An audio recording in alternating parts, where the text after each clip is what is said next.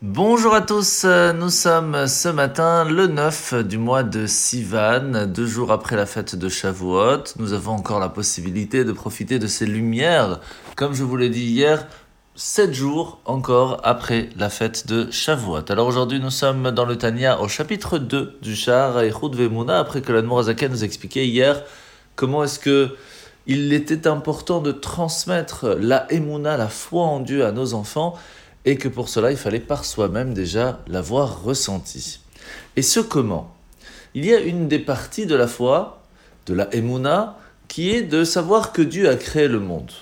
Sauf que cela n'est pas suffisant, parce que beaucoup pensent que Dieu a créé le monde et qu'après il l'a laissé ainsi et que c'est à nous d'agir dans le monde et que lui n'y entre guillemets n'y a plus accès.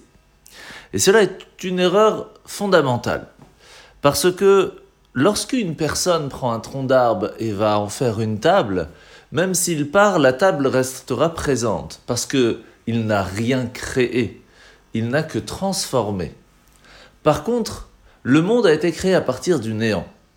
Ce qui fait que à la seconde où Dieu, Shalom, va disparaître d'une certaine façon du contact avec le monde, le monde disparaît directement. C'est un petit peu comme euh, une prise qui est branchée. Tant que c'est branché, l'appareil fonctionne. À la seconde où la prise n'est plus branchée, il n'y a plus d'électricité et l'appareil ne fonctionnera plus. De la même façon, le monde ne peut exister que tant que Dieu y est présent et qu'il continue chaque fraction de seconde de nous donner la possibilité d'exister. Et ce grâce à quoi? Cette électricité ressemble à quoi? Aux lettres hébraïques qui permettent l'accomplissement de l'existence même de ce monde. Et c'est pour cela aussi qu'aujourd'hui le rabbi précise et donne l'importance de purifier l'air qui se trouve autour de nous. Et comment peut-on faire cela? Alors lorsque l'on parle de l'air physique, il y a plusieurs machines qui permettent de faire ça.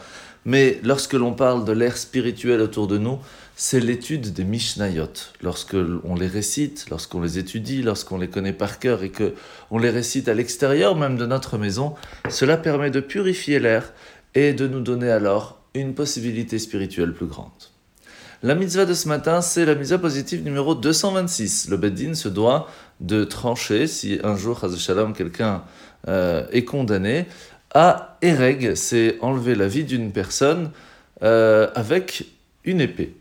Mise positive numéro 227, c'est le moment où le tribunal rabbinique va devoir trancher le condamné à, mourir avec chenek, ce qui veut dire le, stranguler, donc euh, lui enlever la possibilité de respirer.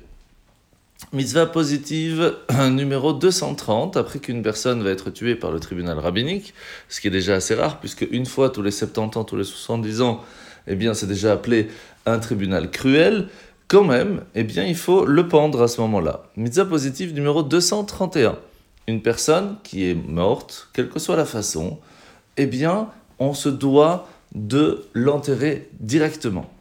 En tout cas, dans la journée. Et ce pour son honneur, et on ne peut attendre que si c'est son honneur d'attendre. Mitzvah négative numéro 66, c'est l'interdiction de laisser la personne pendue ou attendre que, avant de, de, de l'enterrer, il faut le faire directement, sauf si c'est pour son honneur d'attendre. Alors la paracha de la semaine, nous sommes parachat Nassau. Aujourd'hui, nous allons voir comment est-ce que chaque tribu va venir amener pour l'inauguration du Mishkan, du sanctuaire, chacun le même sacrifice. Et pourtant, nous n'allons pas expliquer cela une fois en disant voici que les douze ont amené le même sacrifice. Non, chacun va être expliqué alors qu'il n'y a pas une seule lettre de différence. Pourquoi doit-on rentrer dans les détails? Et la raison est simple. Chaque personne qui fait la prière, chaque personne qui va dire les mêmes mots, y a-t-il une différence entre l'un et l'autre? Ce sont les mêmes mots. Et pourtant, comment ça se fait qu'il y a des personnes que quand ils prient, Dieu répond d'une façon magnifique, comme les grands sages par exemple? Quelle différence, puisque ce sont les mêmes mots? La différence se trouve dans le cœur et dans l'esprit de la personne qui va les dire. De la même façon, chaque tribu qui est venue amener son sacrifice, chacun avait un esprit, une pensée et un cœur différents. C'est pour cela qu'il est important de travailler pas seulement sur les mots que l'on dit, mais sur la pensée et le cœur que l'on y met, parce que c'est ça qui fait la différence entre l'un et l'autre. Bonne journée à tous et à demain.